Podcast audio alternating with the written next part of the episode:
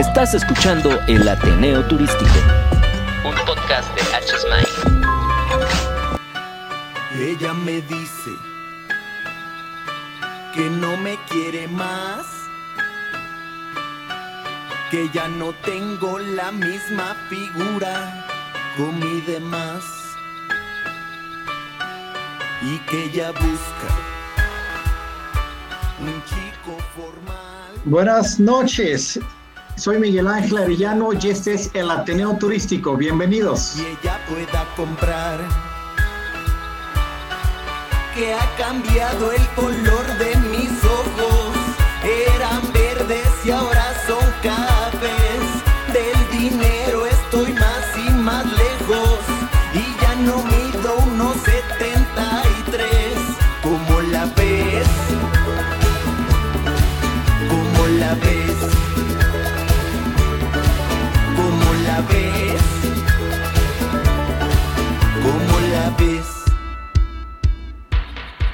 Siempre se enoja. Hola, ¿qué tal? ¿Cómo están? Qué gusto estar con ustedes una semana más. Aquí estamos desde el Ateneo Turístico. Ya nos están abriendo la cantina y qué bueno porque ya empieza a hacer sed. Y pero de esa sed que se siente en el trópico, de esa sed de cobita, cervecita fría, daiquiri, piñas coladas, porque hoy nos vamos todos a Acapulco. Y en este viaje, bueno, está por supuesto nuestro presidente y líder, señor Javier Puente. Javi, ¿cómo estás? Muy buenas noches. Buenas noches, Miguel Ángel. Pues hoy, eh, hoy estoy emocionado. La verdad que sí siento que estoy en estos superhoteles de Acapulco que marcaron tendencia desde los años 40, que, que nos llevaron a, ser el México turístico y gracias a ellos hoy, hoy podemos estar aquí. Así que tiene muy buena pinta este Ateneo, Miguel Ángel, qué, qué emoción. Sin duda, sin duda. También está con nosotros un residente de Acapulco que se ve que disfruta el sol muy bien. Jorge Sanz, ¿cómo estás? Bienvenido. ¿Qué tal? Qué gustazo, qué gustazo veros, qué gustazo estar aquí con vosotros y, y sobre todo que estemos hablando de Acapulquito y qué buen tema para, para, para tener en nuestro, en nuestro Ateneo. Sí, por supuesto, bienvenido. Tenemos con nosotros a mi querido colega José Jaime González Prida. ¿Cómo estás, José Jaime?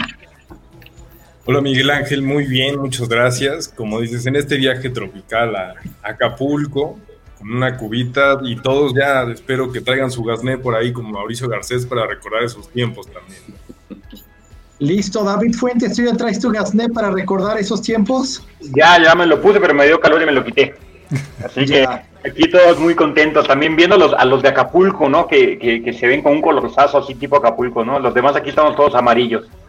Sí, sí, yo, estoy col color papel bond, este, terrible, ya me hace falta un poquito de sol. Bueno, y presentamos al nuevo ateneísta Pedro Lichtle, ¿qué tal? Bienvenido, más tarde tendremos oportunidad de platicar más profundamente contigo, pero ¿cómo estás, Pedro? Bienvenido. Miguel Ángel, Miguel Ángel, buenas noches a todos, este, muchas gracias aquí, con el gusto de saludarlos y muy emocionado de, de platicar con ustedes este, eh, en la cantina y en todo. Muchas gracias. Y bueno, les quiero presentar ahora sí al invitado que tenemos hoy, que sí nos volamos la barda porque tenemos a un embajador de Acapulco, pero de primer nivel, el señor Ricardo Suárez, nada más y nada menos, el gerente general del Hotel Princess Mundo Imperial y del Pierre Mundo Imperial. Y déjenme, bueno, le doy la bienvenida y ahorita les platico un poquito de su historial. ¿Cómo está Ricardo? Bienvenido y muchas gracias por acompañarnos esta noche al Ateneo Turístico. Miguel, pues honrado y encantado de estar con ustedes. Javier, Jorge, José, Pedro y David, encantado de conocerlos. Jorge, pues tenemos que vernos más a menudo, ya que estamos aquí en Acapulco juntos. Por favor, hay que hacer el compromiso. Pero muy honrado y muy contento de estar acá con ustedes. Muchas gracias por la invitación y por su tiempo. No, por favor. Nos están abriendo ya las puertas de la cantina y hay que llegar cerca, eh, hay que llegar pronto a nuestra mesa de siempre para que no nos la vayan a ganar. Entonces, se abren las puertas del Ateneo Turístico. Sean todos bienvenidos a Acapulco.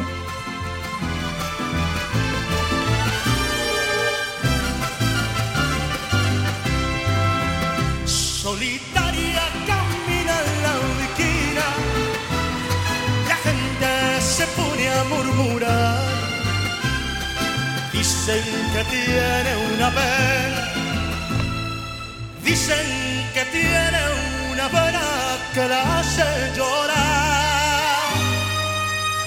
Altanera preciosa y orgullosa, no permiten la quieran consolar. Pasa luciendo su real majestad, pasa camina los miras sin verlos jamás.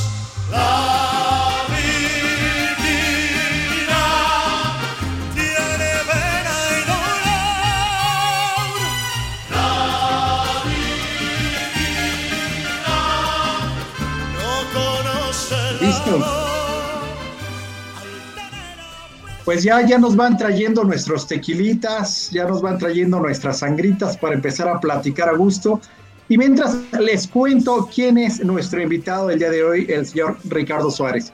Ricardo Suárez, como mencionamos, es el gerente general del Hotel Princess Mundo Imperial Acapulco desde el octubre del 2016. También es gerente general del Pierre, de su hermano menor, el Pierre eh, Mundo Imperial.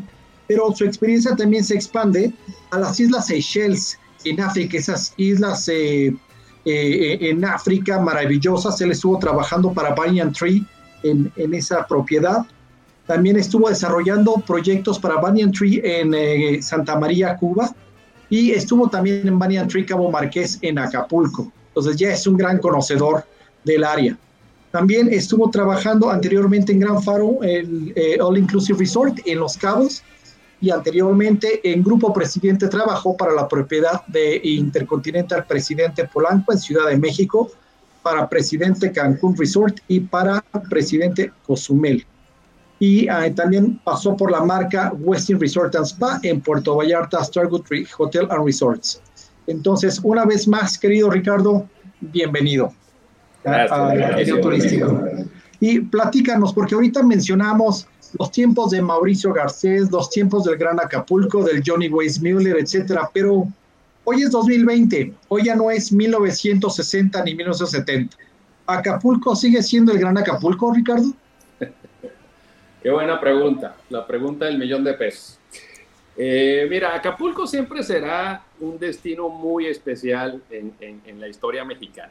Yo, eh, como comentario al calce, este, pues yo nací en Venezuela, pero como bien dicen, este, los mexicanos nacemos donde nos da la gana. ¿no?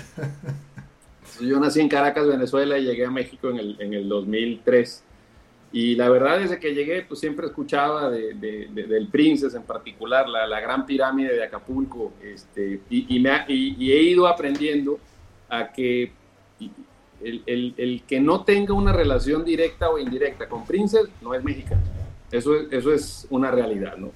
Eh, he conocido cualquier cantidad de huéspedes en el lobby que, que llegan, eh, y, y- y voy con la primera anécdota, porque este Ateneo va a tener muchas anécdotas de Acapulco y de la Riviera Diamante.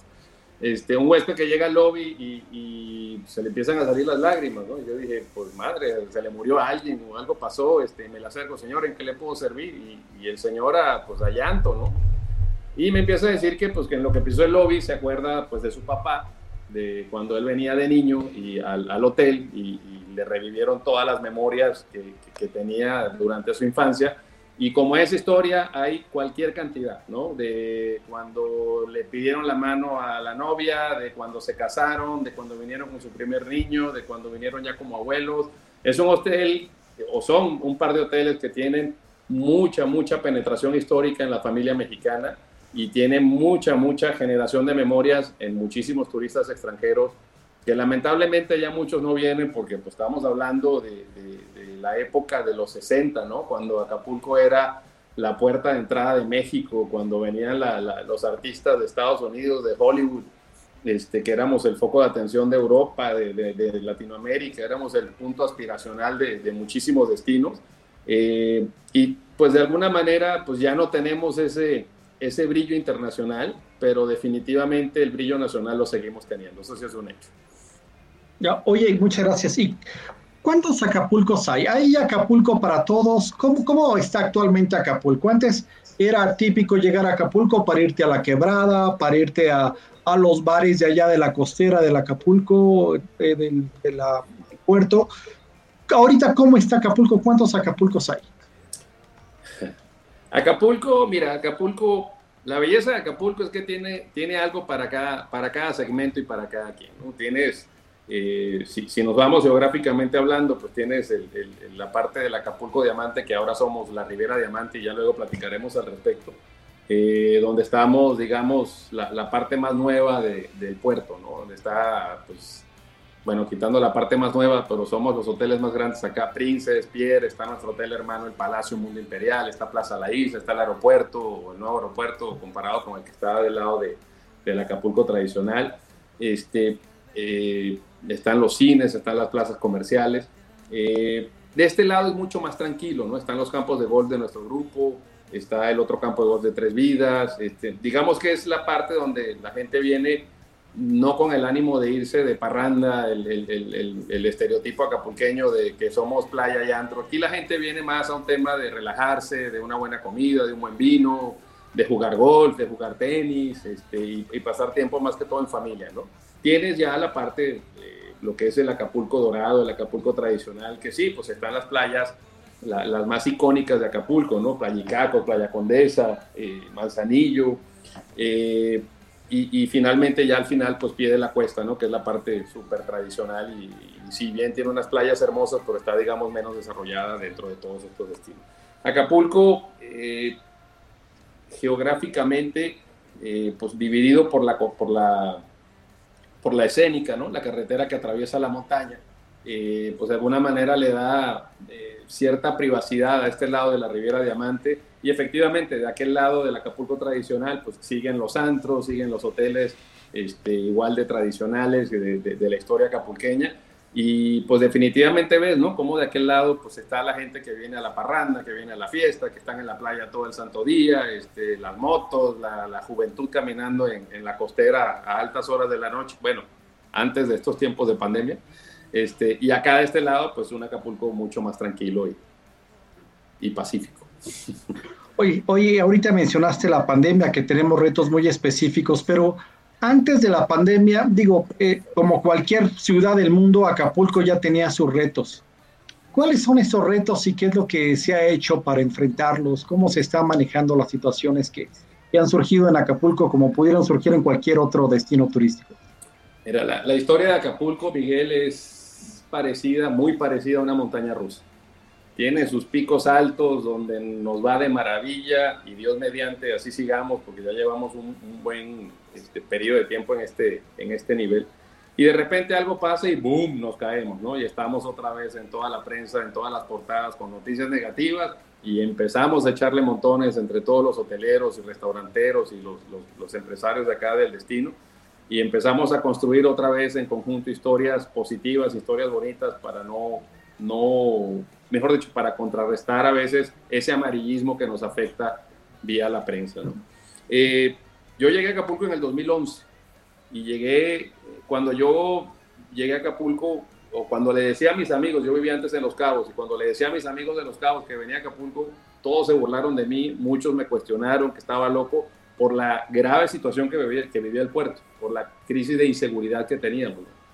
Había una, una situación de, de, descontrol total con tema de inseguridad y eh, la verdad el, el, turismo estaba muerto, los hoteles estaban vacíos. Recuerdo perfectamente que los antros eh, o las discotecas habría una por fin de semana, o sea, una el sábado para que los, los pocos locos que se les ocurriera salir de noche se concentraran ahí y en la puerta de, de, de, esa discoteca pues estaba la Marina, la policía, G.I. Joe, los superhéroes, Marvel, estaban todos ahí este, cuidando de alguna manera que, que no hubiesen incidentes en, en, en, ese antro en particular.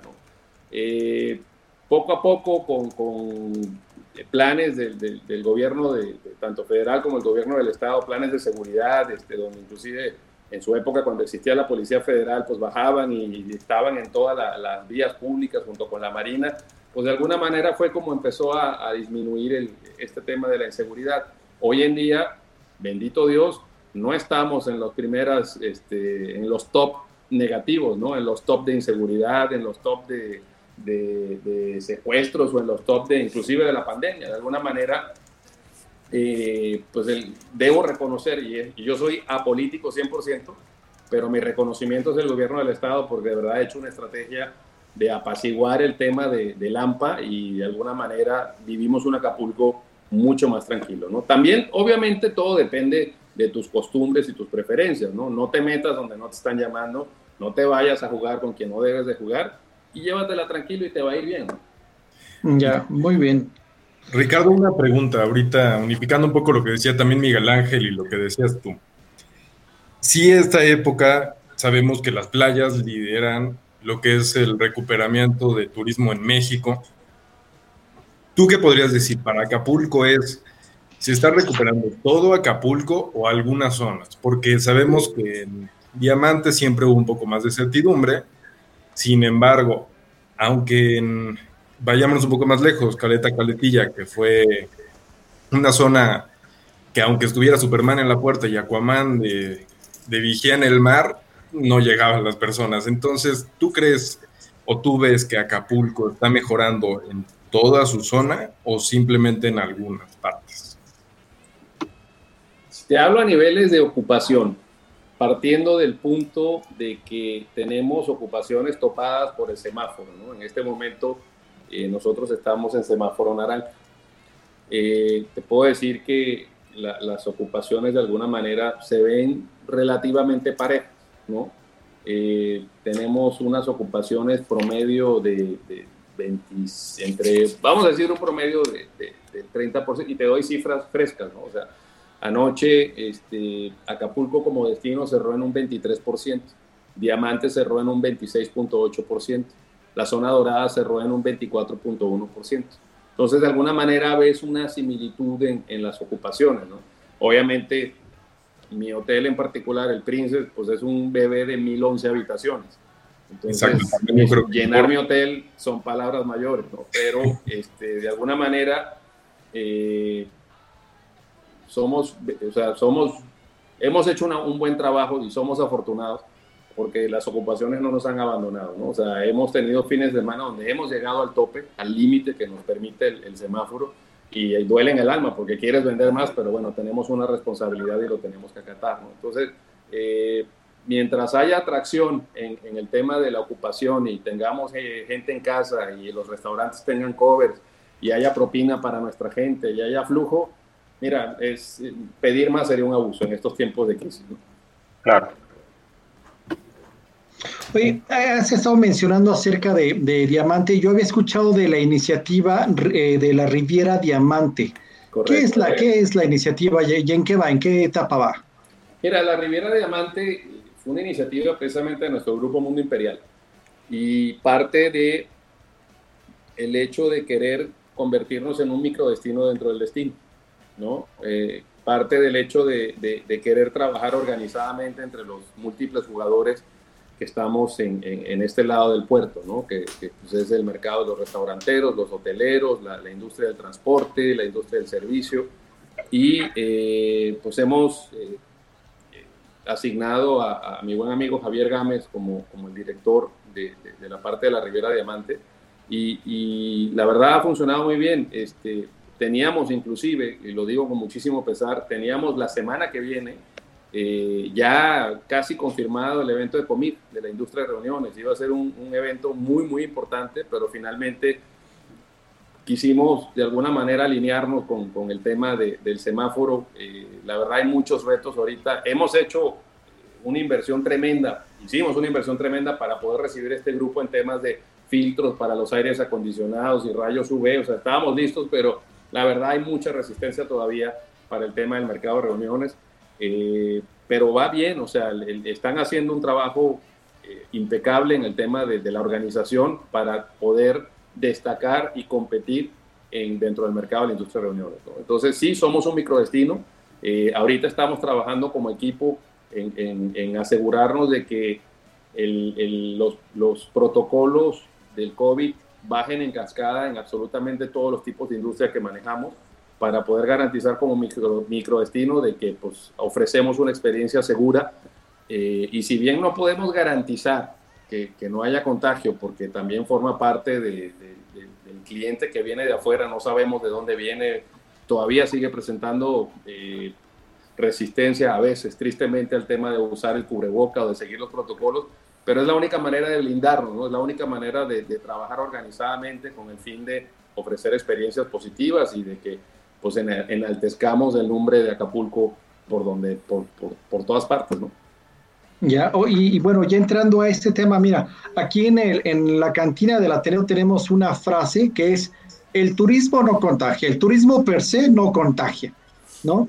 Pero viene la temporada de diciembre, que es la temporada super alta en Acapulco ya en unas pocas semanas.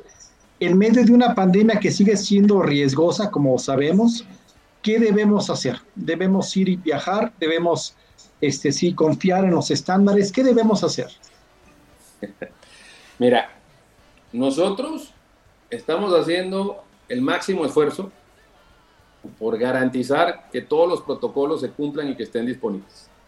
Desde implementar personal nuevo, que son los, en nuestro grupo se llaman Los Ángeles de Preverrisc, y Preverrisc es el sistema de protocolos que creamos en conjunto con Ecolab, la compañía de químicos, y en conjunto con, con, con- perdón, el programa no se llama Imperial Clean y lo hicimos con una compañía que se llama Preverrisc, que es española, eh, precisamente que se dedican a diseñar todo este tipo de protocolos a la industria del servicio.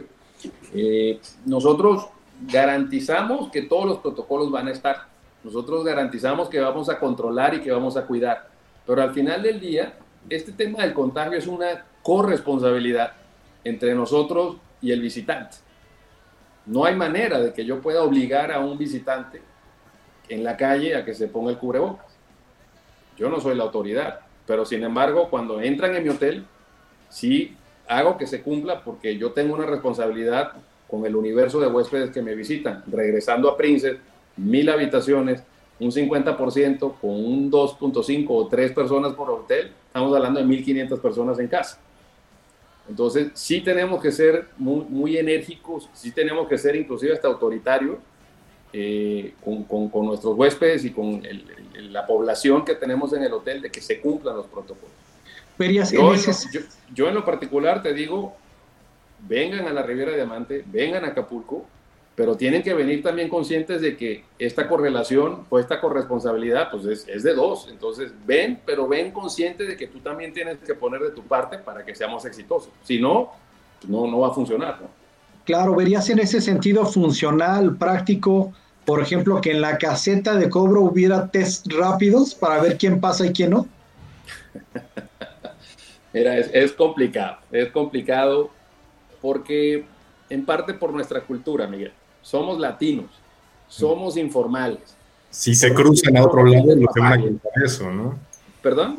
Si se cruzan a otros países, creo que también van a poder cruzar una caseta de Exactamente. Entonces, la verdad es, es- ese tema es complicado. El, el- el virus a mí se me hace tan complicado porque no presenta un patrón firme. Y, y- y me imagino que no vamos a hablar del virus toda la noche, ¿verdad? Pero eso, o sea, yo, yo conozco gente que dio positivo con la prueba del hisopo, del cotonete, el, el PCR, este, y no tiene ningún síntoma. ¿no? Este, y los tengo confinados en su casa, compañeros de trabajo, porque dieron, pues, porque aquí hicimos la prueba a todo el mundo, la PCR, ¿no? Este, precisamente para descartar por esta falta de, de- de formalidad, por decirlo de una manera, del virus, porque a mí me da el virus, Dios me proteja, no me ha dado, pero si me da, a lo mejor a mí me tumba, pero a otra persona pues, se contagia y, y no siente nada, ¿no? Entonces, la verdad, ponernos a hacer la prueba rápida, híjole, sería, sería, ponerme a decir, tú vienes y tú no vienes, no creo que es mi rol, ¿no? Lo que sí es mi rol es que si detecto a alguien en las instalaciones del hotel con, con- con el virus positivo, yo tengo un set de habitaciones listas, que son las habitaciones en para confinar a cualquier huésped que presente síntomas y tengo un consultorio médico que funciona 24 horas y sí tengo mis pruebas rápidas eh, almacenadas en, en el consultorio médico para poder reaccionar en caso de que se necesite. Eso sí lo hago, ¿no? Pero no puede ser aleatorio, tiene que ser reactivamente. ¿no? Oye, Ricardo, ahora veía a, a Jorge cuando estabas diciendo, oiga, no vengan aquí eh, sin cumplir el protocolo, y decía Jorge, a ver, que, que- que los que hablamos golpeado en Acapulco somos los españoles, no los venezolanos, no, no nos quites el protagonismo en el Ateneo. Eh, pero pero tienes razón, tienes razón. Em, Claro, y ahora viene una especie, vamos a ser claros, ¿no? El turismo no contagia, pero no nos podemos librar de los rebrutos, que, que le, he robado, le he robado esa frase a, a Miguel Ángel de la semana pasada, y, y- y- y, bueno, viene una segunda ola y, es real, ahí, está. Eh, no sabemos la dimensión, pero, pero ahí está. Ricardo, no vamos a cerrar, ¿verdad? Porque México no cerró en junio y, Acapulco siguió siendo la playa de México. Tuvisteis un protagonismo turístico eh, al nivel del de Cancún. ¿Cómo lo hicisteis? ¿Cómo, cómo fuisteis capaz a, recibir a todos los agobiados, frustrados por el COVID de la Ciudad de México y mantener el nivel higiénico que, que- que mantuvisteis? Porque creo que es digno de admirar eso, ¿no, Ricardo? ¿Cómo visualizar los próximos dos meses? complicados. Complicados porque son dos meses llenos de incertidumbre. O sea, hoy estaba con mi equipo hablando de la cena de fin de año. En Princes, la cena de fin de año es famosa desde hace muchos años porque son unas cenas para más de 3.000 personas con shows internacionales, ¿no? artistas de primera línea. eh, y este año no la puedo hacer. Pero tengo huéspedes que vienen al final de año y esperan hacer una celebración. Entonces, pues aquí me tienes organizando una cena de fin de año cumpliendo todos los protocolos, ¿no? con, con mesas cumpliendo la sana distancia, ¿no? con mesas con montajes limitados para cuatro, máximo seis personas, siempre y cuando se cumpla la sana distancia de los comensales en- eh, distribuidos en la mesa. ¿no? Este, no tengo pistas de baile, o sea, no puedo propiciar el baile, ya no es una eh, fiesta, es una cena, show, voy a cantar, pero dile al comensal que se ponga el cubrebocas cuando cante, ¿no? Y que, y que se lo quite cuando cene. Este, es muy complicado, ¿no? La cena la voy a hacer al aire libre, en el supuesto de que la haga, porque todavía falta ver cómo va a estar el semáforo en diciembre, ¿no? Yo Claro. espero que sigamos en naranja, pero la realidad es que el futuro es incierto, mi querido Javier. Hay, hay Antes- mucha incertidumbre de, de cómo se va a poner esto, ¿no? Antes decías, me duele en alma. A mí me duele en el Excel. ¿Va a ser más difícil diciembre que junio? Eh, ¿Difícil en qué sentido? ¿En, en- en- Bueno. en la ocupación y en la operación? En, No creo.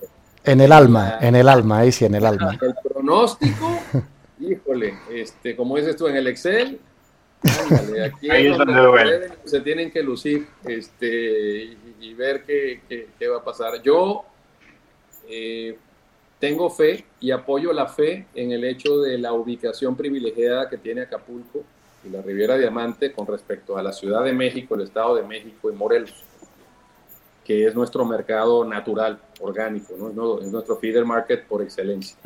Y bendito Dios, hay suficiente gente como para llenar mis 500 habitaciones y llenar la- las 160 habitaciones en pie que tengo que llenar.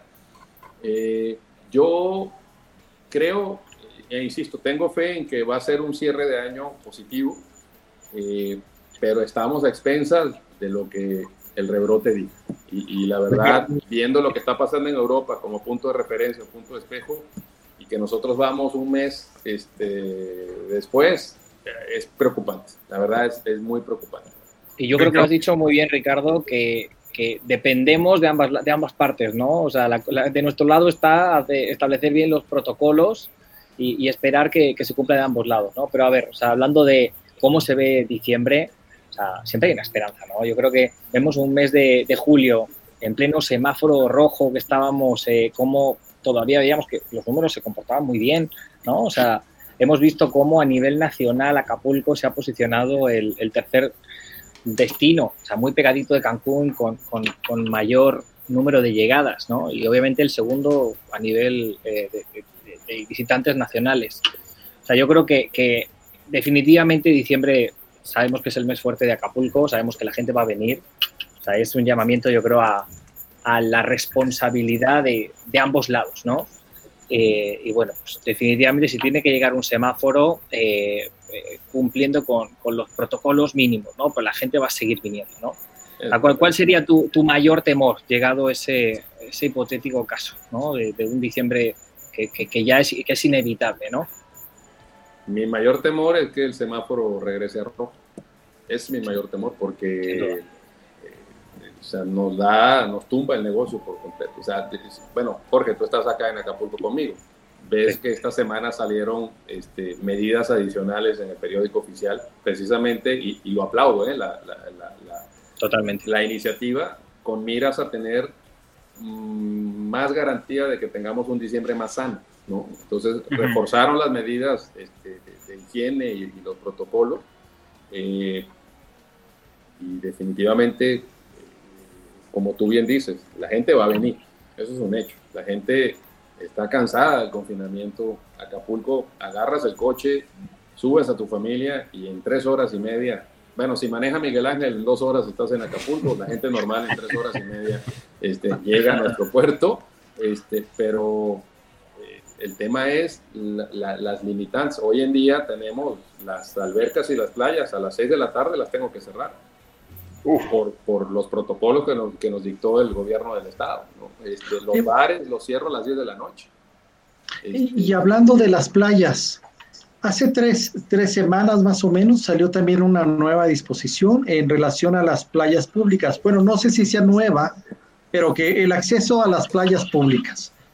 ¿Cómo deben los hoteles convivir con esa disposición? Porque tocamos el tema aquí en el Ateneo y también hablábamos de si está perfecto, pero ¿quién va a poner la seguridad? ¿Quién va a limpiar la playa? ¿Quién va a ver que la playa funcione y se conserve? ¿No? Porque muchas veces hay, hay mucha gente que no tiene quizás la cultura de cuidar los lugares que visita. Y pero ahora que se tiene que, que convivir con esa disposición, ¿cómo, se debe hacer? eh, ¿Cómo deben los hoteles convivir con esa disposición ahora? Bueno, afortunadamente, mi querido Miguel, los dos hoteles que yo dirijo tienen acceso público a una escasas una dos cuadras del hotel. Mientras haya un acceso público, tú puedes dirigir al visitante a que utilice o lo invitas a que utilice el acceso público y no necesariamente tienen que cruzar las instalaciones de tu hotel. El, el problema es cuando no tienes un acceso público, este, como, como en, en- Cancún o aquí mismo en la zona, en la costera, donde pues los edificios están uno al lado del otro y, y, pues sí van a tener que abrirle las puertas al cliente. Al final del día, como, como concesionario de la playa, eh, pues tu responsabilidad es mantener el orden y la limpieza. Eh, tienes que convivir, pues sí, que a lo mejor no van a usar tus camastros o no van a usar tus palapas, esa es otra historia, pero de que el volumen va a estar ahí y pues creo que es una realidad con la que lamentablemente ya es oficial, entonces no puedes hacer Habrá que mucho, vivir. ¿no? Lo, lo que tienes es que pues, poner orden y, y como ya me regañó Javier, pero pues hablar golpeado para que te hagan caso, pues no, no te queda de otra, ¿no? Pero sí poner orden porque tú tienes que preservar el orden, la limpieza para tus huéspedes. Y ahora Ricardo, el pretexto, o mejor dicho, el que gente local o gente de afuera tenga acceso a la playa, pues la playa es federal, la playa es de todos, eso me queda claro. Pero yo la limpio, yo pago nómina para que limpien la playa, para que la tengan atendida, este, pues, ni modo, tengo que atender ahora pues, más visitantes, ¿no? No es el escenario ideal, me queda correcto, pero pues, tengo que convivir con eso. Ricardo, dos, dos preguntas. Este, digo, esto más es como un tema de, de- de tu experiencia. Este, eh, acabas de, de salir de un este, puente vacacional hace un par de semanas. Eh, viene un puente vacacional con otra expectativa. Eh, ¿qué, qué experiencias este, eh, lograron con este puente? ¿Qué es lo que, que avisoran? ¿Qué han cambiado, este, digamos, dentro de, dentro de las características que han venido eh, planteando? Por un lado y por el otro lado, nada más como comentario, eh, eh, pues esperemos que la, tendencia siga este, en que no cambie semáforo rojo, es Guerrero, Acapulco en particular. Pero ¿qué pasa? Este, hoy Ciudad de México, este, Sheinbaum comentó que ya está muy cerca del rojo. Eh, hay una expectativa inclusive de que próxima, la próxima semana ya haya este, cierres de nuevo en algunas cosas aquí en la Ciudad de México y a final de cuentas, eh, pues el, turismo este, eh, que llega a Acapulco llega de, principalmente o un, un gran este, volumen de la Ciudad de México. Eh, ¿qué, qué, expectativas también hay al respecto? Este, independientemente de cómo se estén preparando, independientemente de lo que pueda dictarse, digamos, sobre el semáforo en, en Acapulco. Como bien dijo Jorge, la gente va a venir, mi querido Pedro. O sea, eh, la gente, insisto, esa es la virtud de Acapulco. O sea, Acapulco es una necesidad, es la puerta de escape para el residente de la Ciudad de México, el Estado de México, Morelos y las ciudades adyacentes. Eh, el, confinamiento ha hecho daño psicológicamente, moralmente, emocionalmente a mucha gente. El mar tiene una virtud bendita, ¿no? De verdad cuando vienes acá, yo a veces no quiero justificar, pero a veces entiendo al huésped que no se pone el cubrebocas, por ejemplo, porque sí sientes una libertad, o sea, sientes un alivio, sientes el aire puro, respiras, este, te, dan ganas de, hasta de, hacer ejercicios, de correr, este, porque sí, sí es un clima muy, muy, muy amigable, ¿no? Y sobre todo estos días que de verdad el clima está espectacular. Eh, la gente va a venir, eso, eso es un hecho. Los condominios están rentados desde hace meses. La gente renta los condominios de a tres, cuatro, seis meses. Frente a, nuestro hotel hay unas villas eh, se llaman las villas del Princes y están llenas. O sea, no, no hay una vacía. Todas, si no está el propietario, todas están rentadas. Los condominios llenos. Los fines de semana vas a los supermercados, están llenos de gente. O sea, la gente vino para acá. Con esta facilidad ahora de la escuela en línea, ¿no? Para los niños, ya no tienen que ir al plantel a, estudiar. Pues tú bajas por, caminas por mi lobby y ves a todos los chamacos este, con su laptop y su, iPad y sus audífonos. De hecho, nosotros implementamos un, un- un sistema que se llama Miss Imperial y tenemos, ten- estamos trabajando en un proyecto que es la Universidad de Mundo Imperial y ya teníamos varios profesores contratados. Entonces, esos profesores los distribuimos en los tres hoteles y están ahí para asesorar y apoyar eh, a, a los niños que están en la escuela. ¿no? Les, les reservamos unos espacios donde hay mucha paz, mucha tranquilidad y ahí van ellos a, a, pues, a tomar sus clases. Si tienen alguna duda, ahí, ahí tienen el, el apoyo. ¿no? Este, entonces, todo pinta como para que nos vaya bien. ¿no? Y, insisto, el universo de, de visitantes es tan amplio que aunque haya gente que se espante con las medidas restrictivas, con los efectos del, del del semáforo, la gente se va a venir. Eso es un hecho, ¿no? Eh, a mí lo que me afecta es el impacto de las medidas restrictivas de- de- del semáforo, porque al final del día afecta la experiencia del huésped. ¿no? Al final del día el huésped viene a sentir libertad y, oye, ¿quiero ir a la playa? No, no puede. ¿no? Ya son las seis en punto, sorry, vámonos. ¿no? Oye, eh, antes hacíamos unas fogatas espectaculares en la playa, ya no puedo, ¿no? A fiesta en la playa, ya no puedo. Eh, o sea, mucho, muchas limitantes que pues de alguna manera afectan la experiencia y finalmente pues sí, tiene un impacto negativo en el ingreso, ¿no? Porque ya no puedes hacer el- el- esa labor de upsell, no tienes tanta libertad al final del día. Pero de que va a haber gente en Acapulco, va a haber gente. Así que les aviso, si quieren venir en diciembre, reserven ya. Ricardo, una duda, dices que va a haber gente. Eh, va a haber gente en Acapulco. Acapulco ha sido pionero en este tema de, de adentrarse a recibir turismo nuevamente. Y mencionabas el turismo de reuniones. ¿Crees que Acapulco va a ser de los pioneros para generar este turismo de reuniones? ¿Que va a ser de los pioneros para recibir nuevamente el turismo masivo? ¿O habrá que voltear a ver hacia Las Vegas, hacia otro país o hacia lo que hace en, otros estados como, como Cancún? ¿O crees que en Acapulco se pueden adoptar y que van a voltear a verlo como, como hay que seguir estos protocolos?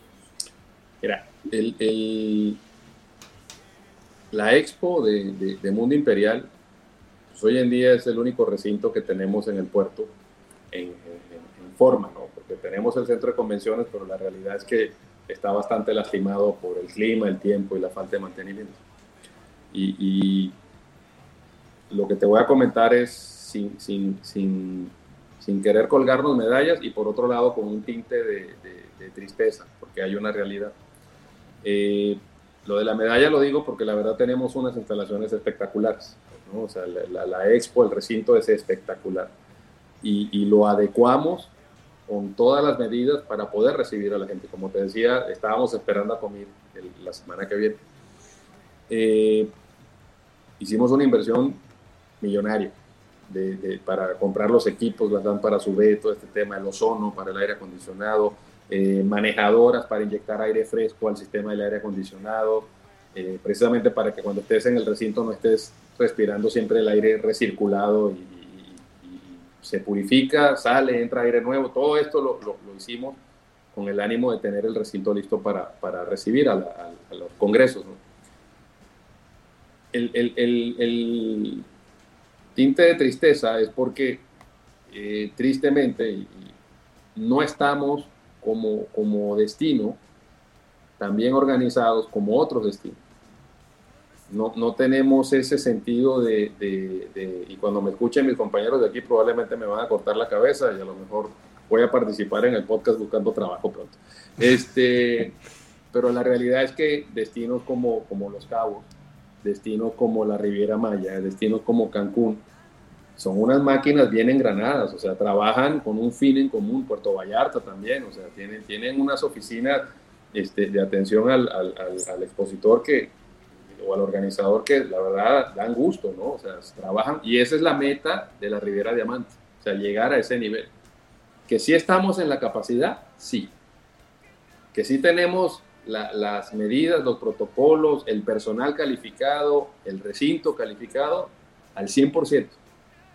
Que nos falta todavía tracción para llegar a ese nivel de excelencia, también es una realidad. Me refiero en, en la atención para captar ese negocio del turismo de reunión. Nos falta Oye. comparado contra otros destinos. Parte, parte de generar. No, adelante, No, Jorge. Bueno, yo, yo te quería preguntar un poco relacionado con, con parte de- del gran trabajo que justo está haciendo Grupo Imperial con, con- con- esa construcción de instalaciones ¿no? y seguir creciendo eh, eh, y desarrollando. Yo te quería preguntar, bueno, tenemos la, eh, tengo entendido que Arena Mía no alcanza a lo mejor para, para el, el- el abierto, pero un poco en la línea quería preguntarte, tenemos un problema como el COVID que se nos cruza de por medio, como para no estrenar a lo mejor las instalaciones como, como queríamos ya en este año, pero ¿qué otro riesgo puedes ver de la mano relacionado con, con el abierto, ¿no? un evento tan importante como es, parece el como, eh, como es este para el destino y, y- y la situación que tenemos? ¿no? Afortunadamente, el abierto mexicano de tenis va en el 2021. Lamentablemente no va a ser en la Arena Mía, en el nuevo estadio, porque suspendimos la obra por, los temas pandémicos. Eh, en el 2021 el abierto va a ser en el estadio tradicional, aquí en el Princess Mundo Imperial. Eh, no puedo confirmarte, porque no me han definido todavía, mi amigo Raúl de- director del abierto, este, no me han confirmado todavía cuál va a ser el escenario. Y todo gira en torno al bendito semáforo. ¿no? O sea, si va a ser eh, a puerta cerrada, si va a ser con un porcentaje autorizado de la capacidad del estadio, si va a ser solo a puerta cerrada con los patrocinadores, eh, o si efectivamente vamos con, con el, con el modelo tradicional, ¿no? con, con el 100% de la capacidad. Ojalá ese fuera el, el- que sigamos. ¿no? Pero de que sí hay abierto mexicano, sí hay en el 2021, eso es un hecho, está confirmado. De hecho, Zverev ya, ya confirmó. Este, y bueno, ojalá eh, mi amigo Nadal y mi amigo Kirios vengan, porque ese partido me quedé con las ganas de verlo el año pasado, perdón, este año. Este, no, el año pasado, de hecho. Este, el, el plan es que la Arena Mía eh, abra en 2022, ¿no? El abierto mexicano del 2022, Dios mediante será en el nuevo estadio, en la Arena Mía, que es la Arena Mundo Imperial. Oye, Ricardo, a ver, y ahora que ya estás hablando de 2021, eh, ¿cómo ves el año entrante? O sea, en, muchos lados, eh, en- aquí en México y a nivel mundial, están hablando de una recuperación total de la industria turística hasta el 2024, ¿no? Pero, pero Acapulco se cocina un poquito aparte, ¿no? Porque es como el patio de atrás de, de- de- de, como tú dices, o sea, no solamente de Estado de México, Ciudad de México, eh, y, y Morelos, sino también Puebla, que está perfectamente conectado, y un poco de Querétaro. Eh, eh, ¿tú ¿Cómo lo ves? O sea, ¿Cómo ves el año entrante? ¿Y cómo ves el futuro de lo que viene para, para Acapulco? Ojalá tuviera yo una bolita de cristal y les contara este, lo que veo. Pero eh, el primer semestre del 2021 yo lo sigo viendo con la misma tendencia que estamos viendo ahorita. depender del mercado, del segmento individual. Eh, no veo mayor movimiento en el, en el segmento grupal o de convenciones. Eh, veo unas ocupaciones muy similares a lo que he estado teniendo en, en- en octubre y lo que va a tener en noviembre. Eh, no, no veo mayor cambio. ¿eh? Sí, sigo viendo desde mi expectativa este, el semáforo eh, jugando un, un papel protagónico en, este tema del negocio y definitivamente yo creo que 2021 va a ser un año de mucha cautela, ¿no? donde lamentablemente pues, la inversión se va a ver deprimida. ¿no? Eh, ¿Cómo prometes un, un, un, un TIR? ¿no? ¿Cómo prometes un, un ROI a, a, un inversionista en estos tiempos tan difíciles? ¿no? Este, si a duras penas, este, o mejor dicho, si, si todos los esfuerzos están para mantener el barco a flote, porque los gastos fijos ahí siguen. O sea, no, no, no hay nada que hacer, ¿no? Eh, y como ustedes sabrán, pues muchos hoteles que cerraron ya no volvieron a abrir, ¿no? Yo lo único que rezo es que, y pido a Dios, es que no regrese el semáforo rojo, porque muchos otros hoteles hicieron un gran esfuerzo, bueno, todos hicimos un gran esfuerzo por reabrir las puertas, pero si nos toca cerrar otra vez, otra gran cantidad de hoteles no la van a hacer, o sea, se van a quedar cerrados, porque no hay, no hay bolsillo que aguante soberana inversión. ¿no? La nómina, el, el, el, aparte el, inmueble, o sea, mi hotel con el cierre sufrió como no sabes. O sea, cuando, cuando abrimos las puertas, la cantidad de vicios que salieron fue impresionante, o sea, no, no, no, me lo esperaba de verdad. Entonces, sí es un proceso muy doloroso cerrar y duele más reabrir el hotel en, en tema financiero. Hoy hablaba con unos amigos, perdón, Miguel Ángel, hablaba con unos amigos justo sobre ese tema. En marzo cerrar era cuestión de meses, o sea, cuestión de excels. Hoy cerrar es, o sea, en marzo cerrar era cuestión de meses, era cuestión de previsiones y excels. Hoy cerrar es cuestión de un día. Si en un día hoy no tienes el apoyo de, de los socios, del banco, de la financiación, de los empleados, de los proveedores, de los clientes, Hoy, hoy, los hoteles cierran. O sea, hoy la, la, situación es delicada y como tú dices, los primeros seis meses de 2021 son, son claves para, para poder mantener la oferta. Son muy difíciles, de verdad. O sea, ahí este, el, el, lo que yo te puedo decir de la pandemia es, el lado positivo es que absolutamente todos los que hemos estado involucrados dirigiendo empresas, hoy en día, a fuerzas, tienes que ser mejor profesional y mejor ser humano. Porque todos hemos tenido que usar la materia gris y pensar y reinventarte y jugar y, y, y hacer pruebas, porque pues de eso se trata la reinvención. O sea, los modelos tradicionales desaparecieron. La, Yo creo que la manera de operar los hoteles es totalmente diferente. O sea, la, la, la línea estratégica mía del año que viene es hacer más con menos. Punto. Totalmente. Yo creo que lo has dicho muy bien. Reinventarse no. o morir. No queda otra. Exactamente. Y, y, ahí sí es literal, mi querido Jorge. Si no te reinventas, garantizado, te mueres. Y compañeros ateneístas, eh, con tantos mezcales que llevo y ya estuve escuchando varias noticias de la pandemia, una, una noticia triste más y yo ya me, me pongo en llanto. Entonces, ¿por qué no variamos un poquito? Y les pregunto algo, ¿por qué han hablado de la atracción? Cómo generamos más demanda el año entrante, cómo le hacemos para sobrevivir. Y una parte muy importante es la publicidad. Y hace unos dos meses y medio más o menos salió una campaña que causó muchos comentarios no necesariamente aceptados por todos los segmentos. Mom, I'm in Acapulco. Ingesu, I'm in Acapulco. ¿No? Y uno de los mensajes que mandaba la campaña y por el cual yo creo que no funcionó en ese momento fue no hay reglas. Tú ven y echa tu despapaya y no hay reglas. Y lo malo es que lo lanzó en plena pandemia, ¿no? Entonces, ¿cuál crees tú que debería ser la campaña correcta para Acapulco? Acapulco Shore no, pero ¿cuál sí? Mira, esa campaña definitivamente el timing estuvo incorrecto. El mensaje no pudo ser peor en estos tiempos. ¿no? Pero creo que la iniciativa detrás de la acción era captar nuevo negocio, porque pues de alguna manera el, el visitante de Acapulco en gran parte como les comentaba al inicio, ¿no? Pues es el abuelo ya, que venía de plan de hijo, luego en plan de papá y hoy es abuelo, ¿no?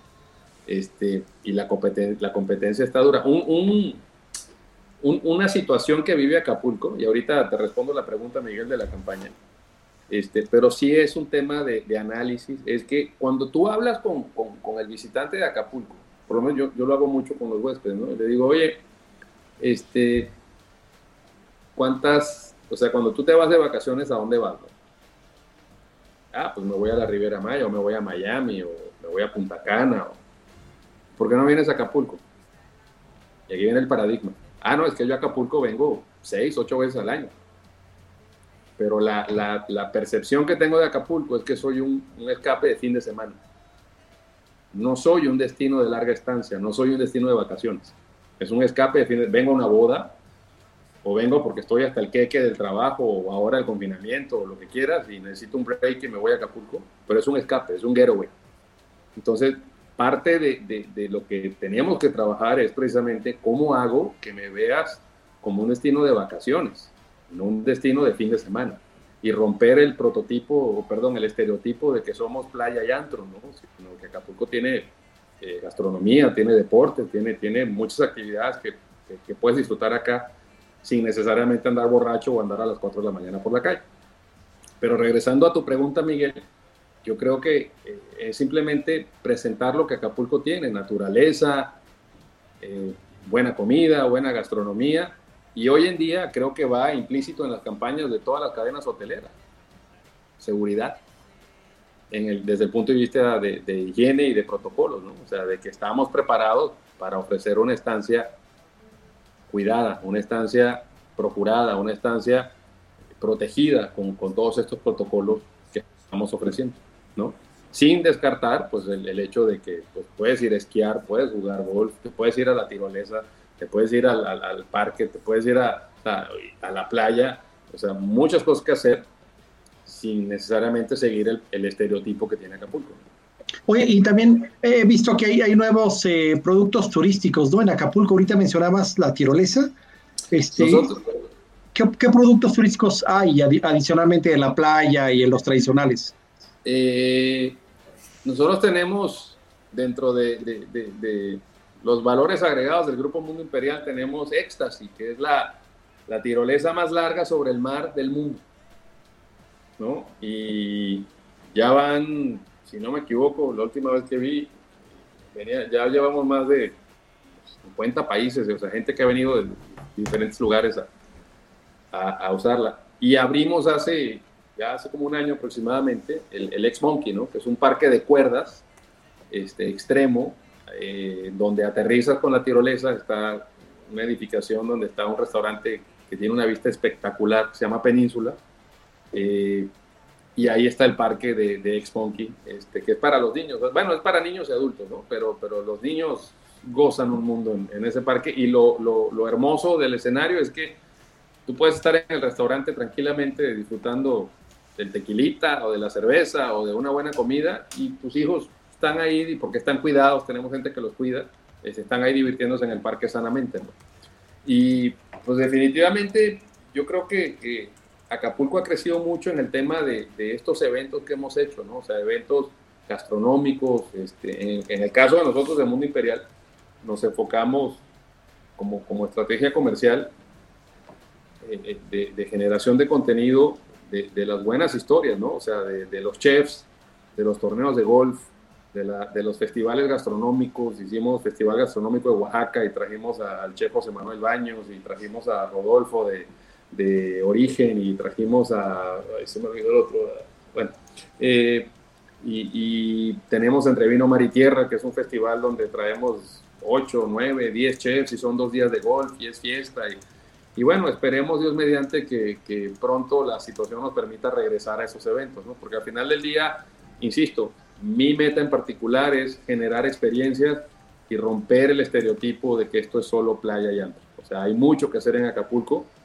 Si, si, si, eres, si vienes a disfrutarlo y si vienes a, a buscar experiencias de esa índole, ¿no? hay mucho, mucho que hacer. O sea, tenemos restaurantes espectaculares, Barra Vieja, Beto Godoy con el pescado a la talla, eh, pues aquí los de Lalo Palazuelos, el Cibu, tenemos el, el arriba en el Banyan Tree, nosotros aquí en nuestro grupo, tengo Pitiona de Mar, que es de José Manuel Baños Comida Oaxaqueña, Tábola, restaurante italiano, tenemos Misumi, que es un restaurante de comida asiática en Palacio Mundo Imperial, o sea, comer, buen comer y buena bebida, lo disfrutas al 100% aquí en Acapulco. Excelente. Muchas gracias. Bueno, pues yo creo que vamos pidiendo la del estribo, ¿no? ¿Cómo ven? ¿Qué opinan? Que empezamos con el estribo.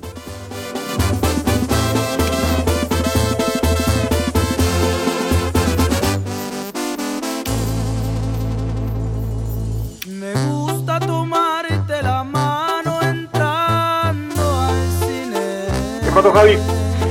Presumir tu belleza. No, estás en mute, ¿no? natural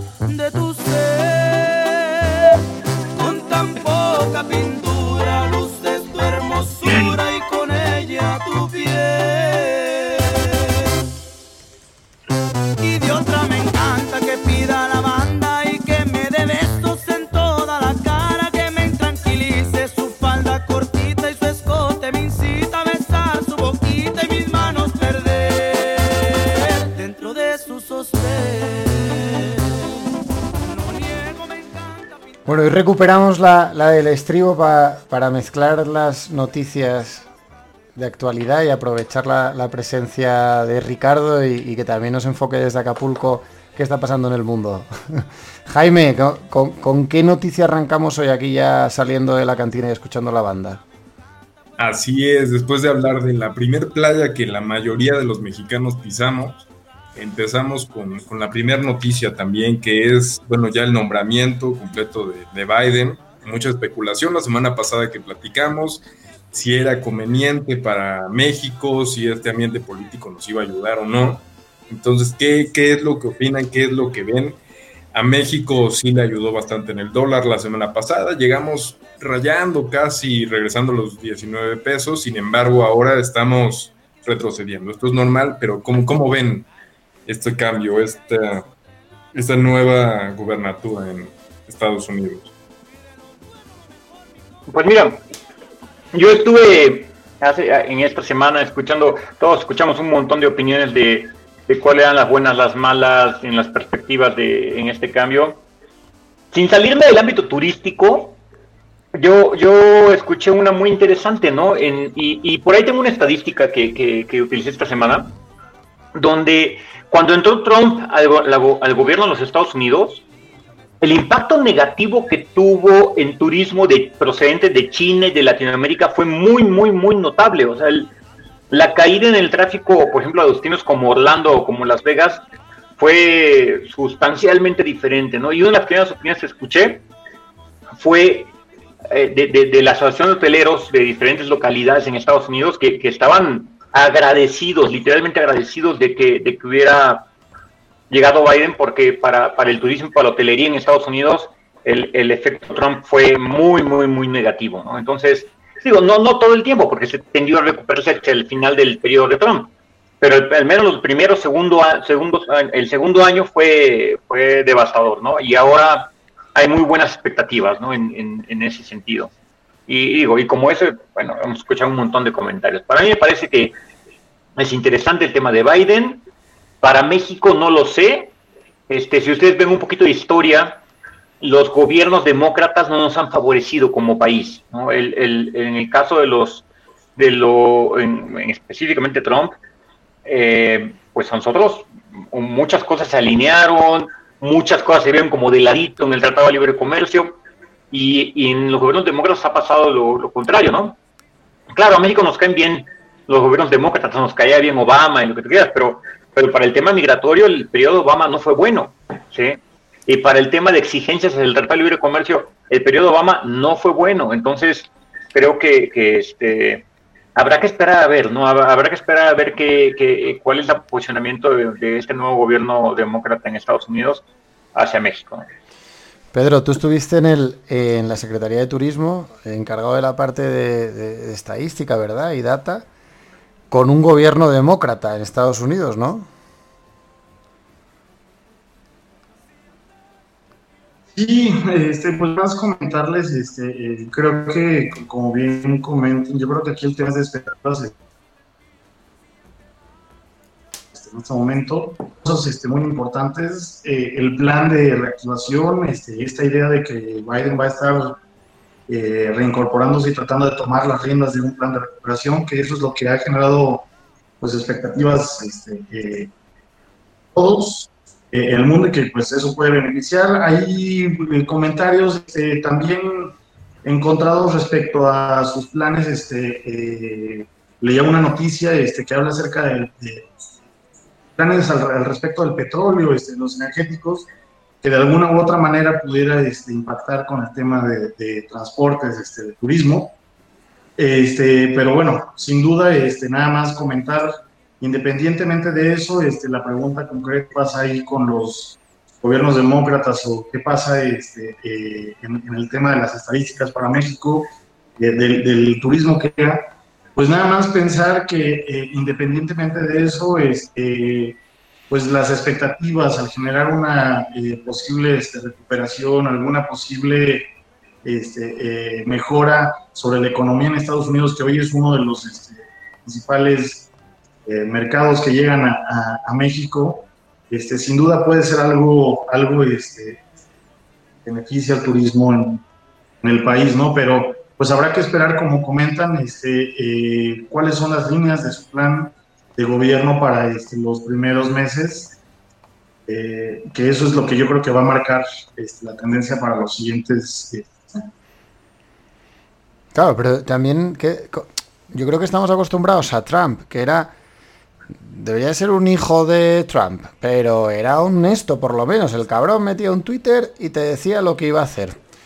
Los demócratas, los demócratas, esperemos a que decidan qué, porque luego es lo que decía David. Eh, te das cuenta que, que, su política solamente se puede entender a posteriori. O sea, solamente puedes entender la política de los demócratas en base a estadísticas. Entonces, Diplomáticamente sí, porque oye, siempre y cuando el mundo esté en paz habrá más turismo y habrá más mercados que puedan llegar a México. Pero tú, ¿vosotros creéis que, que van a ser claros en la política? Yo creo que van a ser totalmente políticos, por, políticamente correctos, porque Trump era todo lo contrario. Sí, así es. Ahora, Trump era honesto, o sea, honesto y te decía en Twitter lo que iba a hacer, aunque no lo hiciera. Aunque no lo hiciera. ¿no? y te platicaba lo que había pasado, aunque no hubiera pasado, ¿no? Entonces, esperemos que eso por lo menos cambie, ¿no? Sí, al final, eh, bueno, los mercados se movían también según lo que él decía, porque era una descentralización bastante marcada, entonces había un panorama claro, pero hoy será una expectativa que han salido muchas noticias de, no, es que los inversionistas mencionan que no es lo ideal. Sin embargo, no sabemos qué pasará. Yo lo único que me. O sea, a mí me da tranquilidad que haya entrado eh, Biden, porque al final eh, la dependencia que tiene México de Estados Unidos es enorme y lo vimos con el NAFTA. Y en turismo pasa igual. Entonces, eh, Trump generó una. generó una fricción con el mundo, por ende generó una fricción con Norteamérica creo que, que, se redujeron el incremento en turistas asiáticos de un 13% de incremento anual a, un 1.2 o a un 2%. Si no llega el turismo asiático a Estados Unidos, es muy difícil que llegue a México, ¿no? O es más complejo. Eh, de hecho, yo he de confesar que yo llegué a México desde Asia y hice escala en Los Ángeles. es de los pocos españoles que llego por el Pacífico. Y, y, creo que con Biden va, vamos a volver a ese statu quo en el que todo el mundo va a volver a, colaborar con Norteamérica y nos va a ver con buenos ojos. Eh, no sé, tengo la sensación de que la diplomacia es buena para el turismo de México. La diplomacia de Estados Unidos es, buena para que vengan más gente de, otros, de otros, otras regiones. No sé cómo lo veis vosotros. O sea, o, es como hay dos visiones. La, la, del desarrollo económico, que es la bandera de Trump, que luego al final tampoco fue tanta verdad, porque, porque hubo mucha deuda pública. Y la otra es la de la, de la apertura a todo el mundo. Yo, yo creo que aquí podemos tener diferentes ópticas. Uno, si la diplomacia es lo que va a generar que tengamos eh, un, un, mejor turismo, un turismo más comunicado, más fluido, y, o si la causa de, o si la causa para tener una mejor diplomacia es precisamente que la gente viaje. Si la causa es que la gente viaje, cuando vas a otro país que no conoces, te expones a otra cultura y ves cómo se come, cómo se vive, cómo se disfruta, como consecuencia a nivel diplomacia y a nivel micropersona, entiendes mejor al de enfrente y te das cuenta que ya se tendieron los puentes. Entonces yo creo que va en los dos sentidos, no únicamente turismo como, como consecuencia de la diplomacia, sino diplomacia como consecuencia del turismo. Exacto, me parece que lo que Miguel Ángeles menciona es muy cierto porque es una ambivalencia de, de que tener, estamos a una expectativa. Otra parte cierta también es lo que quiera o lo que pueda llegar a hacer Biden en sus primeros meses también depende mucho de lo que esté pasando en el mundo, porque muchas cosas se restringen y otras cosas no las vamos a llegar a ver, que era parte de lo que podría haber pasado con Trump, que a final de su gobernatura no se pudieron llevar a cabo tal vez ciertas cosas porque se vio mermado por lo que pasó. Claro, y nos quedamos sin muro además, ¿no? Pues ya, ¿qué otro muro querías aparte del que tenía que haber? ya, mandaron, ya mandaron al camioncito con la grabación de CB, se compran fierros viejos. Exactamente. David, ¿qué, pasó? ¿Qué pasó con las bolsas esta semana? A ver, tú como, como consultor, cuéntanos. ¿Qué, qué, es eso de que ha rebrotado el sector turístico en bolsa? ¿Eso, ¿Eso quiere decir que en Acapulco la bolsa de la playa vuelva a rebrotar, pero positivamente, no, no, no en cuanto a pandemia? No, fue una, yo creo que todo fue un efecto combinado. Es más, yo hasta he oído opiniones de que el tema este de la vacuna se lo tenían guardado la noticia para darla el momento que ganara Biden, ¿no? Pero, pero si, si todos lo analizamos un poquito, la noticia de, cuando Biden llegó al número de votos necesarios se dio prácticamente el sábado con las bolsas cerradas, ¿no? Y, vino prácticamente seguida de la noticia de, Pfizer, ¿no? Entonces, ¿qué, ¿qué, fue lo que pasó? Que, bueno, abre la bolsa y a las 10 de la mañana había alcanzado un récord histórico, ¿no? Porque no, ni siquiera es muy explicable, ¿no? Porque lo que, lo que anunció Pfizer que no deja de ser una gran noticia, es que sus pruebas estaban, estaban dando un 90% de, de, seguridad o de efectividad, ¿no? Pero no dice una fecha, no dice absolutamente nada. la, una noticia de unos días anteriores decía que, que, en el caso de AstraZeneca ellos preveían que se iba a empezar a distribuir la, la, la vacuna de ellos en marzo, los primeros días de marzo, ¿no? Entonces, eh, realmente fue un efecto bastante volátil porque, porque no te cambia nada, por lo menos no te cambia nada de aquí a los siguientes cinco meses, ¿no? Pero, pero el momento de verdad es cuando la población empieza a recibir la aplicación de la vacuna, ¿no?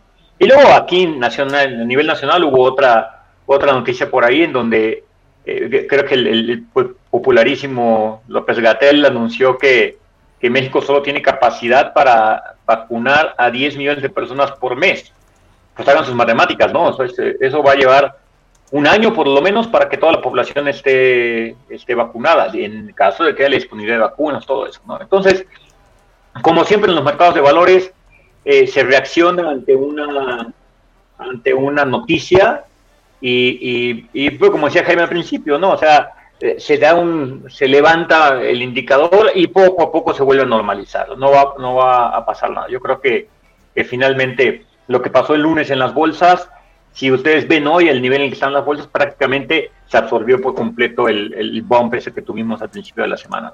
Sí, exacto. Más o menos lo que platicaba también con Biden del dólar que empezó a bajar y otra vez comenzó a subir. También porque empezaron a salir muchas noticias al respecto sobre, bueno, esta vacuna muy conocida de Rusia, el Sputnik, que tenía 92% de fiabilidad. Entonces era estar compitiendo. Otra noticia que sale, que el CEO de Pfizer empezó a vender todas sus acciones a partir de que subieron en la bolsa a partir del día lunes. Entonces todas estas noticias empiezan a generar una especulación que ya no sabemos si es para dar certidumbre a que en el mundo todo va bien o que es un tema completamente político. Yo creo que no necesariamente en el mundo todo va a ir bien, porque recordemos también cuando ganó Obama, ¿no? La gran expectativa que, que hubo, el primer presidente afroamericano, ya todos estábamos contentos, el mundo estaba contento, y pues él fue electo para ser presidente de los Estados Unidos de América y proteger los intereses de los Estados Unidos de América y no del mundo, no de mi colonia. Entonces, eh, eso va a ser Biden también, proteger los intereses de los Estados Unidos. Yo creo que el discurso de Biden, la imagen de Biden, es mucho más positiva que la que presentaba de extremista Trump, pero sin duda Biden también se va a dedicar a lo que lo contrataron los gringos, que es proteger los intereses de los Estados Unidos de América, no los de mi colonia, ¿no? Aunque la mona se vista de seda, eh, Estados Unidos se queda. Y, bueno, uno tiene un asesor de marketing y el otro tiene otro, pero eh, entendamos que vivimos en una civilización eh, gobernada por Estados Unidos con un contrapeso que se llama Rusia más China. Y, bueno, pues sí, es verdad que Biden tiene un estilo menos trending topic, pero sigue detrás Kissinger que es, el que articula todo esto y sigue detrás todos los clubes de poder. Eh, ya es, es, un momento curioso ¿eh? el que puede ahora entrar en México. No, ahora, qué suerte que estáis del otro lado de, la pantalla, porque, porque yo a veces lanzo a favor de, López Obrador cosas y, fíjate que siento que, que López Obrador tiene un par de huevos a veces comparado con... Para bien, para lo bueno y para lo malo, ¿eh? Pero por lo menos eh, yo siento que, puede ser que no se deje manipular por, por, por ciertos indicadores eh, que Estados Unidos trata de gobernar. Eh, por otro lado, también puede fracasar estrepitosamente. Entonces, no sé, siento que, que ha empezado otra partida para México ahora. No sé, no sabemos, creo ninguno de nosotros que comentara respecto al comentario, pero tal vez sí, Biden es como sacar el, el iPhone 12. Es lo mismo, pero bueno, con, con los bordes cuadrados. Entonces, veamos qué pasa. Mira, yo creo que López Obrador supo leer muy bien a Donald Trump y supo cómo llegarle, que es por el lado del ego. Entonces creo que manejó muy bien a Donald Trump. Biden, que al parecer es un tipo más eh, sensato, yo creo que ahí eh, en nuestro presidente va a tener que demostrar realmente su madurez política para poder negociar con, esa, con, este nuevo gobernante. Esperemos que se vaya por madurez política y no simplemente por una ideología extremista. Y, con eso, pues esperemos que nos vaya bien a todos los que habitamos este país que es México. Yo creo que eso es algo de lo, de lo más importante que, que se comentó hace rato. Eh, lo vimos desde el punto de vista de la cara de la moneda, qué iba a pasar este, con México desde la elección de Biden, pero eh, creo que Miguel Ángel y Jaime acaban de comentar algo muy interesante. Lo importante también es ver la óptica de qué es lo que va a hacer este, Andrés Manuel, independientemente de, de qué fortaleza este, diga Javi que tiene o no pero eh, eso va a ser yo creo que el interés eh, fundamental ahora, o yo creo que la expectativa fundamental, cuál va a ser la reacción, este, eh, lo hemos visto, ha generado pasiones inclusive en estos días este, con este tema de del no reconocimiento hasta, hasta que los tribunales lo, respondan, ¿no? Entonces, es una lectura que ha tenido también este, eh, varios, varias opiniones sobre el por qué no reconocer. Este, hay quienes este, argumentan el hecho de decir, eh, Trump todavía sale hasta, hasta enero, este, bueno, hasta ahí todavía cambio hasta después, hay que ser cautelosos, hay quienes dicen, no hay que avanzar, pero recordemos que también tuvo una muy buena relación con, con Trump, este, entonces creo que sí muy, va a ser muy interesante, yo diría este, si hablamos que los este, demócratas en Estados Unidos no tienen esta, eh, eh, no dejan como Trump al menos tan claro lo que va a pasar, pues a pesar de que Javi diga que este, AMLO este, eh, es muy fuerte ahí con sus características, pues hoy día nos está dejando en una incertidumbre de saber cuál va a ser su, su relación inclusive con Estados Unidos, ¿no? Sí, que esa es la permanente limbo en el que nos deja AMLO, ¿no? Eh, es como no, no- no sabe uno qué va a pasar hasta que escuchas la mañanera. También hay que ver qué, posición va, va a tomar Marcelo Ebrard. En- Igual de repente empieza a posicionar. No sé, parece, parece como, como que arranca, empieza, o sea, es- es- está pasando todo muy rápido. ¿no? O sea, de repente hay vacuna, hay elecciones en Estados Unidos, hay rebrote, pero vamos bien, pero vamos mal, no sé, o sea, híjole, no, sabe uno si tenerle más, más respeto al 2021 que al 2020. No, tengamos pensamiento positivo, eh, tengamos eh, pensamientos de progreso, vamos a salir de esta. Dicen también los chinos, recuerden, may you live in interesting times. Ateneístas pueden pensar en otros momentos más interesantes que los que estamos viviendo. Entonces, seguramente va a haber luz al final de este túnel. Tenemos que ir con toda, con toda la vibra positiva, ¿no? Sí, completamente de acuerdo. Exactamente, pues miren, yo quería, eh, perdón, aprovechar ahí para, para comentar. Adelante, David, este, ¿quieres este, eh, comentar algo al respecto? Yo iba a cambiar ya el tema.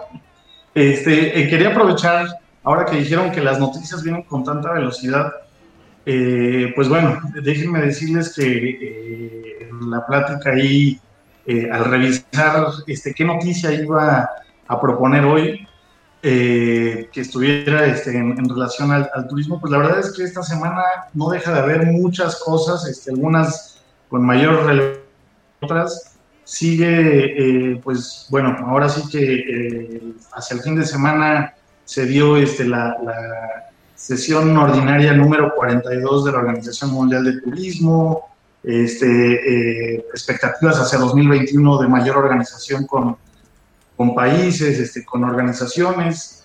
Eh, siguen las este, novelas que todos conocemos acerca del tema de las eh, aerolíneas de, de Interjet y, y Aeroméxico, muchos otros este, temas, pero quería yo comentar una en particular que creo que puede englobar un poco este, eh, todo esto, que es una que hoy anunció el INEGI que simplemente fue el reporte de la actividad turística trimestral, que es una variable eh, de corto plazo con un rezago de tres meses, pero pues habla de que el turismo en México, el PIB turístico en México cayó este, durante el segundo trimestre de este, eh, de este año eh, alrededor de 40 y- 43% este, eh, respecto al, primer trimestre y 47% eh, eh, respecto al, al último, al mismo trimestre del año pasado. ¿Qué quiero comentar? La verdad es que la profundidad de la caída este, desde el punto de vista económico pues fue casi tres veces más grande que la propia economía durante el segundo trimestre. Entonces el turismo adoleció eh, bastante. Este es un resultado que va a ser interesante analizar, sobre todo a la luz de que hemos visto que se ha venido recuperando el tema de llegadas internacionales, el tema de, gasto, evidentemente no a los, al, al nivel que estaba, pero con el ritmo esperando que haya una recuperación mucho más eh, rápida, eh, a pesar de la caída tan estrepitosa que tuvo el, el turismo. No sé qué, qué opinen al respecto de esto. Ya los primeros resultados de estas este, efectos tan negativos, o no los primeros, pero unos resultados evidentes que están pasando, pues es el tema este, de cierres, el tema de las aerolíneas que todavía hay expectativas de, de, eh, pues de algunos problemas. Entonces, para mí me, me, me, me, parece que esta es una nota que puede englobar un poco la profundidad de la crisis eh, y la recuperación que este, se puede estar teniendo este, respecto a la economía mexicana. Yo he leído mucho esta, esta semana de ese, de ese tema. Yo sigo opinando que esta es una historia que está en movimiento todavía. Es una, es el, es una novela que las páginas que siguen todavía están en blanco, ¿no? O sea, y, y, se van escribiendo todos los días, ¿no? Sí creo que se ha empezado a, a surgir muchas noticias de recuperación, lo cual es muy positivo y, y, y quiero pensar que sí va a pasar. O sea, con, con un tema de, de, una vacuna dentro de cuatro o cinco meses empezamos a aplicar y, y ¿cómo te digo? Un poco, un poco yo creo que la gente ha ido aprendiendo cómo volver a, a, a, generar una dinámica de vida, ¿no? Y además, sobre todo en el hemisferio norte, ¿no? Pasando esta época de frío que, que también nos trae ahorita de pestañas a todo el mundo con el tema de los contagios combinados de quién sabe qué. Eh, creo que el año que viene tendrá que empezar a ser un, ambiente mucho más positivo hacia el segundo trimestre del año, ¿no? Ahora, lo que tú dices de las líneas aéreas también es un tema que no se ha terminado de ajustar. En esta semana también se publicaron por ahí el del, tema del resizing de algunas este, líneas aéreas, eh, algunas noticias también de, líneas aéreas que tomaron ciertas medidas económicas o apalancamientos que han permitido que no se sigan recortando más, tanto en gente como en flota. Entonces, eh, eh, creo que eso es una historia que no hemos acabado de ver. La verdad es que eh, creo que va, a- empezar a haber una recuperación en algunas eh, eh, industrias relacionadas con el turismo. E- Es un tema que es muy difícil de leer. ¿no? En esta misma semana veíamos que, que, que por un lado se dan noticias de que estamos al borde de un de otra vez un lockdown en muchos lugares y al mismo tiempo Aeroméxico salía de todas las rutas que está reabriendo durante noviembre. Entonces ya, bueno, parece que estamos viendo viendo dos mundos diferentes y, y, y con, y con decisiones en, en, en- en sentidos opuestos, ¿no? Pero, pero sí, definitivamente creo que por ahí lo que publicó la OMT va a ser, va a ser este es un indicativo claro, ¿no? De, de- de lo que se espera. No de lo que va a pasar, pero por lo menos de genera una expectativa diferente, ¿no? Exacto. Para mí, en realidad, la volatilidad es muy alta en este momento. Entonces, de- en ciertos momentos escuchamos noticias como lo del semáforo rojo que salió hoy por Sherimbao. Y por otras partes vemos en, en Guadalajara que, que ya acabó el, el lockdown que tenían hasta cierto punto. Entonces, no hay un panorama claro. En este momento yo creo que todos ya o estamos preparando o se hicieron los presupuestos. Entonces estamos en una espera de ver qué va a pasar, porque esto es algo definitivo. Si sacamos un presupuesto con algo esperanzado, no es realista, simplemente estamos tratando de sacar adelante las cosas. Pero si hacemos algo pensando en lo que está pasando el día de hoy, me parece que es algo como lo que platicamos en cierto momento en hace tres Ateneos, que fue qué preferimos, estar como París, que tuvo un repunte muy grande y ahorita está cerrado, o estar como en México, que es cierta estabilidad hasta cierto punto, en donde podemos mantener una ocupación estable y en un crecimiento eh, ligero, pero paulatino. No sabemos qué va a pasar, dependemos de muchísimos factores, y creo que, que Miguel Ángel y yo tenemos un, una frase muy arraigada en Revenue Manager, que es nadie tiene la bolita de cristal que se mencionó, se mencionó hace rato. Entonces, realmente no sabemos y no hay forma de saber porque es la teoría del caos. Sí, creo que por primera vez, por ejemplo, el- como dice José Jaime, todos los revenue le hemos estado dando vueltas y vueltas y vueltas, machacando la idea cómo vamos a presupuestar y pronosticar el año entrante. Entonces, no hay una fórmula sencilla, eh, hay, hay, varias, hay varias teorías, quizás una de ellas pudiera ser, pues vámonos trimestre por trimestre, tenemos que reducir muchísimo el alcance porque no hay futuro de largo plazo ahorita, ¿no? No hay, no hay cifras ciertas en un futuro de largo plazo. Exacto, sobre esa premisa tenemos que seguir y ver, bueno, estar muy atento a las noticias, salen nuevas cada día, pero no hay una estructura que podamos seguir. Bueno, hay un tema ya para Pues, cerrar la. Creo que lo el- importante va a ser, este, Perdón, perdón, Pedro. Bueno, Adelante. este, adelante. creo que lo importante va a ser, este, como dijo la OMT, este, seguir organizándonos, este, eh, el sector privado, eh, sector público, gobiernos, este, eh, porque va a ser una prioridad, tiene que ser una prioridad del, del sector. Sí, la, semana pasada justo platicamos con Brawler Soga que al final jugamos en, el mismo equipo, sector público y privado. El tema es que, compartamos la pelota ¿no? y, que nos, la pasemos de un lado a otro, porque hay veces que, que, pues no la pasan o, que, o que se la quitan al, compañero, que le hacen falta al compañero.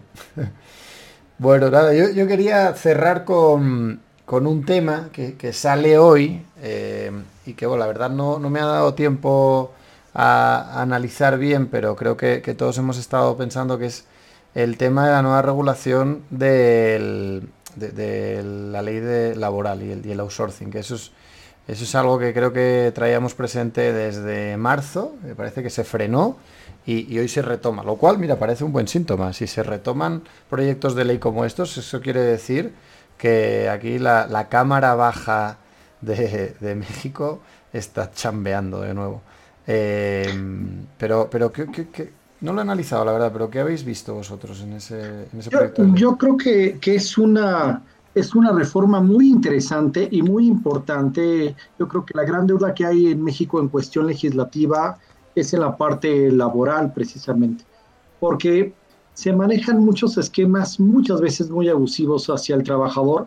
En nuestra vida laboral, sobre todo algunos años cuando empezábamos, pues era muy común, ¿no? Que cuando entrabas a trabajar a un lado te pidieran que de una vez firmaras una hoja en blanco o tu renuncia, ¿no? Para que la guardaran cuando, cuando lo tuviera que necesitar la empresa, si la tuviera que necesitar. Y hay muchos trabajadores que no tienen eh, las, los derechos laborales que han generado a través de los años y, y tristemente esto sí se da en la industria turística. En, ya llamémosle desde hoteles pequeños muchas veces hasta hoteles o grandes cadenas, también tienen estas prácticas que no siempre son las más positivas. Sí son positivas en cuestiones de ingresos, pero no son positivas en cuestión de garantías laborales para los empleados muchas veces. Entonces, esperemos que sea una buena reforma, que también no se satanice este, el outsourcing. El outsourcing es un esquema muy importante y muy interesante que permite también administrar los gastos, simplemente que se llegue al justo medio. Hombre, la, la, mm, Pues voy a comentar, la, el, el outsourcing, eh, yo en- entiendo un si- el significado desde la perspectiva del, del profesionista independiente, ¿no? Por ejemplo, un contador, eh, un, no sé, un plomero, eh, ¿no? Un- una persona que dice, a ver, yo, yo me dedico a, en España, por ejemplo, llaman autónomos, eh, a, mi trabajo y, pues no voy a dedicarme a hacer toda la gestión de nómina, fiscal y demás. Entonces, subcontrato, ¿no? Hago un outsourcing, porque bastante tengo con trabajar yo en mi chamba. Pero claro, cuando una gran empresa, un corporativo, aprovecha esa estructura para hacer estrategias fiscales, eh, yo lo entiendo perfectamente porque dices, bueno, bueno, yo tengo una empresa paralela que se dedica a reducir la carga fiscal. Que por otro lado también habría que analizar si, si la PTU, por ejemplo, es una, mm, una prestación contemporánea y que tenga sentido, porque probablemente la PTU es el origen de todo este problema, que tiene unos, un, origen eh, de la época de la Guerra Fría eh, y de la Revolución Mexicana muy curioso y que así como por ejemplo el derecho a huelga o, o- la soberanía eh, nacional, perdón, el voto universal sí trascendió, pues igual la PTU no trasciende como derecho de los trabajadores. Eh, porque el, único país en el que no conozco que existe es en México, ¿eh? y no estoy en contra, para nada estoy en contra. Pero sí veo que, por ejemplo, el hecho de que el outsourcing sea un problema hoy para las grandes empresas, eh, parte de ello es porque existe la PTU. Entonces, antes de analizar si el outsourcing es bueno o malo y las leyes que hay que hacer después, es analizar por qué la gente quiere dejar de pagar el impuesto sobre la nómina. O sea, por qué quiere jugar a reducir esa carga eh, salarial. ¿O por qué las empresas? Sí. Que inclusive no es de las cargas más fuertes, ¿no? Este es un 2% y hay otras cargas eh, más, más fuertes para las empresas.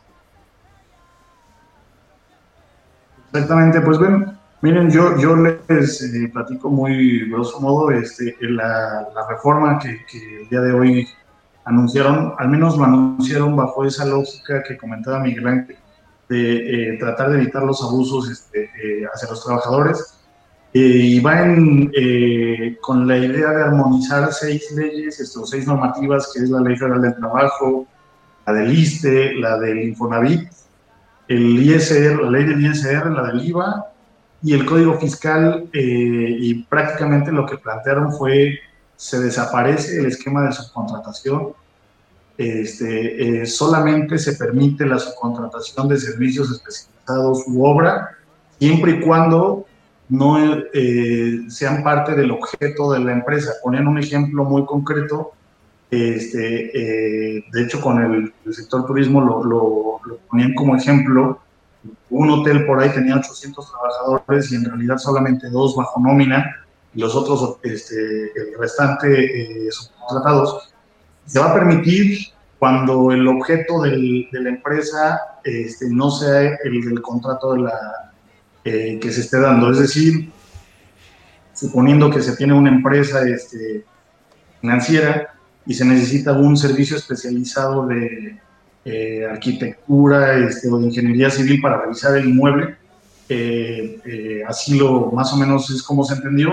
Y el tercer rubro que quieren modificar es el tema de las empresas tercer, bueno, que hacen como el reclutamiento, que no puedan fungir como creadores, digamos, secundarios. Entonces, Habrá que ver también en qué, eh, bajo qué, eh, eh, digamos, conceptos lo ponen, porque es muy difícil poder determinar con estos contratos de terceros especializados qué es, qué forma parte del objeto y qué no forma parte del objeto, sobre todo con empresas este, como el sector turístico, en donde pues la gama de productos que se dan en un, en un hotel, en un, este, una empresa turística, pues pueden ir, pueden ser tan variados este, que no necesariamente es un tema tan evidente como en otras industrias.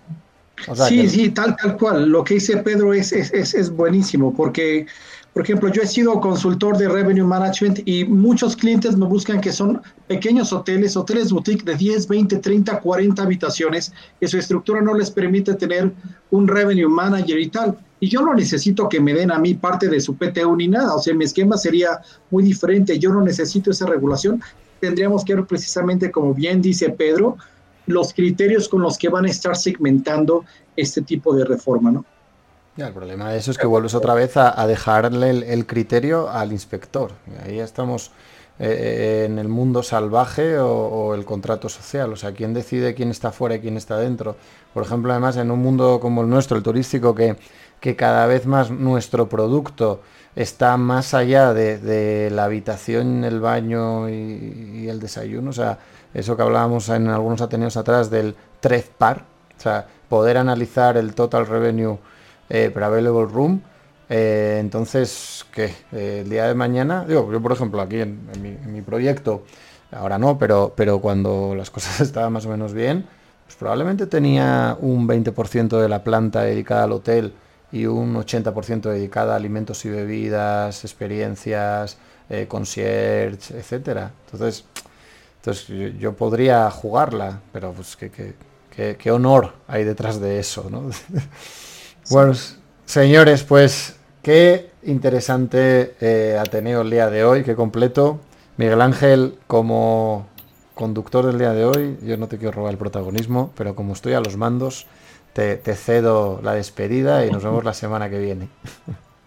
Muchísimas gracias, muchísimas gracias por este programa de Acapulco, por acompañarnos para hablar del, del, bello puerto. Por ahí se dice que es la bahía más hermosa del mundo. Tendremos que ir a atestiguarlo pronto. Muchas gracias, Javi, Jorge, José Jaime, Pedro. Bienvenido a los Ateneístas. Y para todos los que nos escuchan, muchas gracias por escucharnos. Mándenos comentarios, por favor. Les mandamos un abrazo y nos escuchamos la próxima semana. Cuando te